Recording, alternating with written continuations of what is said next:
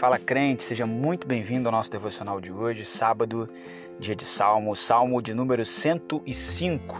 Lerei, lerei apenas alguns versículos aqui, esse salmo que é uma verdadeira aula de Antigo Testamento para gente e destacaria aqui sete grandes, importantes verdades, importantes ensinamentos para nós desse salmo de número 105. Versículo 1, ele começa assim: Dai graças ao Senhor, invocai o seu nome fazei conhecidos os seus feitos entre os povos. Isso aqui já traz para a gente o primeiro grande ensinamento: dar graças.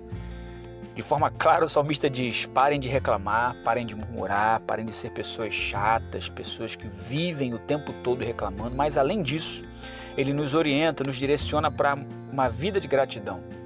A questão não é apenas não reclamar ou não ser alguém que vive reclamando, mas ser alguém que vive agradecendo. E não apenas viver agradecendo, mas direcionar a nossa gratidão para aquele que de fato é digno, para aquele que de fato merece, para aquele que de fato deve receber os créditos por tudo aquilo que acontece na nossa vida. Ele diz: dá graças ao Senhor. Segunda verdade, segundo ensinamento para nós, invocar o seu nome, invocar o nome do Senhor.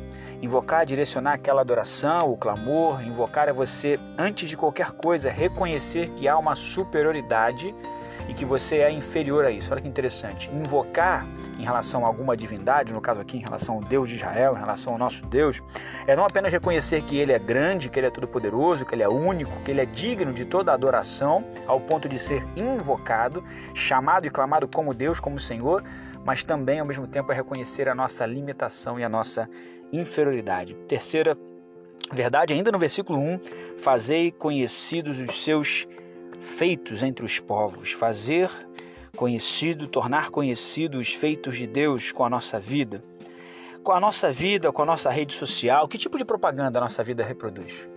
Que tipo de marketing a nossa rede social reflete? Que tipo de propaganda, de fato, a nossa vida produz, traduz, reflete para a vida do outro? Nós estamos fazendo conhecidos os feitos de Deus, os feitos do Senhor, através da nossa vida e para todas as pessoas que nos circundam? Ou que tipo de outra propaganda tem sido encontrada através da nossa vida com as pessoas né, que estão ao nosso redor. Partindo para o versículo de número 3, Gloriai-vos no seu santo nome, alegre-se o coração daqueles que buscam ao Senhor.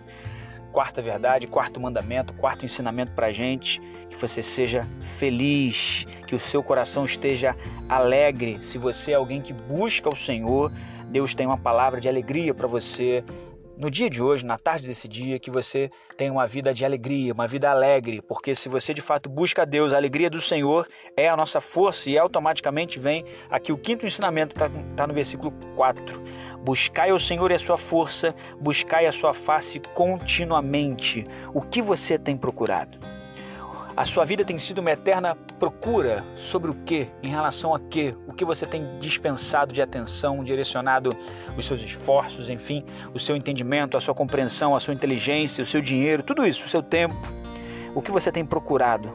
A sua vida tem sido uma eterna, tem sido uma eterna busca em relação ao que? O salmista diz: Buscai o Senhor, a sua força, a sua face. E ele destaca: continuamente. Versículo de número 5: Lembrai-vos das obras maravilhosas que ele fez. É então aí o sexto ensinamento que o texto traz para nós. Lembrai-vos das obras maravilhosas que ele fez.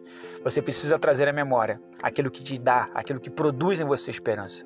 Você precisa lembrar de coisas boas que o Senhor já fez, e se ele já fez coisas boas, isso garante para nós, isso é certeza para nós de que ele ainda continua a fazendo e de que ele ainda fará coisas boas através das nossas vidas e em nós nós precisamos trazer à memória aquilo que nos dá esperança, aquilo que nos dá força, aquilo que nos faz continuar, aquilo que nos faz continuar a acreditar que Deus continua o mesmo, Ele não mudou. E se Ele não mudou, as promessas que Ele fez lá atrás continuam válidas sobre as nossas vidas. Eu quero dar um salto agora lá para o versículo número 40. Ele diz assim: O povo pediu, ele trouxe codornas e os saciou de pão do céu. Ele abriu a rocha e as águas saíram, correram pelos lugares secos como um rio pois ele se lembrou da sua santa promessa e de Abraão, seu servo, e trouxe dali o seu povo com alegria e os seus escolhidos com regozijo.